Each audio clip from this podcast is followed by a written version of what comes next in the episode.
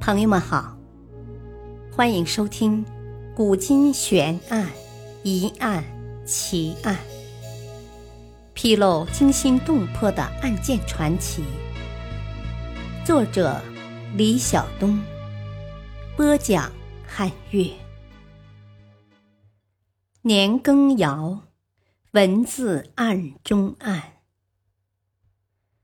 每个朝代都有文字狱。而雍正朝的文字狱却是始自大名鼎鼎的大将年羹尧。年羹尧本是沙场上的将领，为何会卷入文字风波？据说他的这场文字狱还成了一罕见的案中案，许多人随后受牵连。这史实究竟是怎样的曲折迂回？让我们赶紧来揭秘吧。年羹尧，字亮公，号双峰，原籍安徽怀远，汉军镶黄旗人。康熙三十九年（一七零零年）进士，受职翰林院检讨。年羹尧在川藏一带平叛，屡建功勋。康熙末年，授定西将军，兼理川陕总督。一意依附当时还是雍亲王的允贞。允贞篡位后，年羹尧备受宠幸，累授川陕总督、太保、抚远大将军，爵封一等公。年羹尧又因妹妹是雍正的妃子，开始居功自傲。雍正早就想杀一儆百，只是苦于没有借口。年羹尧因在沙场上战功显赫，故一时威风赫赫，权倾一时，开始志得意满，居功自傲，劣迹斑斑。他选用私人，时称年选，干预地方，欺辱惯例。至于贪污纳贿、僭越之事，不胜枚举，功高震主，兔死狗烹。对年羹尧种种所为，雍正当然是越来越不能忍受。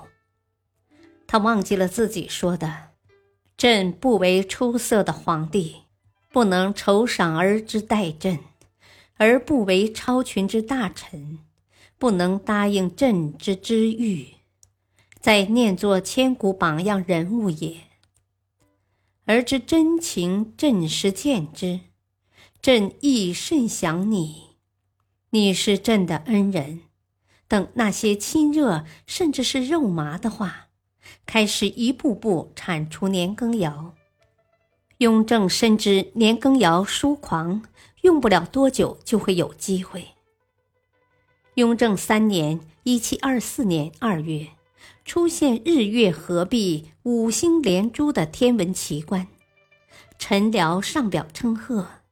雍正特别注意年羹尧的奏表，并找到了毛病：一是字体潦草，二是将成语“朝前夕替”写成了“夕替朝前”，词语意为“终日勤慎”，就是写到了，意思也不变。雍正却认为年羹尧居功秒上，心怀不轨。那些对年羹尧有怨怼的人，见皇上带了头，便群起而攻之。四月，雍正下诏解除年羹尧川陕总督职，命他交出抚远大将军印，调任杭州将军。年羹尧调职后，官员们更加看清形势，雪片式飞折告发。九月。年羹尧被押送北京会审。十二月，朝廷议政大臣向雍正提交审判结果，一共给年羹尧开列九十二款大罪，请求立正典刑。罪状分类：大逆罪五条，欺罔罪九条，僭越罪十六条，狂悖罪十三条。专擅罪六条，忌克罪六条，残忍罪四条，贪婪罪十八条，侵蚀罪十五条。雍正不忍，年羹尧虽万死不赎，但毕竟立下大功，不管怎么也要优待，就不杀全家了。年羹尧赐死，家族中任官者一律革职，子孙发遣边地充军，家产超没入关。年大将军的辉煌人生以三尺白绫结束，亲族同党或斩首，或流放，或贬谪，凡是与他有一丝牵连的人，通统受到处罚。年羹尧虽死，党羽也要严惩。年羹尧死后七天，汪景祺斩首示众，即。汪景祺西征随笔案。汪景祺，浙江杭州人。雍正初年，他的朋友胡其恒任陕西布政使，是其上司年羹尧的心腹。汪景祺前往探访，乘机投书干谒年羹尧，做了年羹尧的临时幕客。汪景祺这次西征著有《读书堂西征随笔》二卷，现年羹尧收藏。年羹尧得罪抄家，西征随笔被绞进宫中。雍正读后，咬牙切齿地在首页题字云：“悖拗狂乱，至于此极。惜见此之晚，留以待他日。”夫以此种得漏亡也。大约是随笔提及狡兔死，走狗烹，本是提醒年羹尧，因此愤恨，但是又要表现自己孝道，处罪谕旨，指称汪景祺作诗积善，圣祖仁皇帝大逆不道，于是汪景祺被定处斩。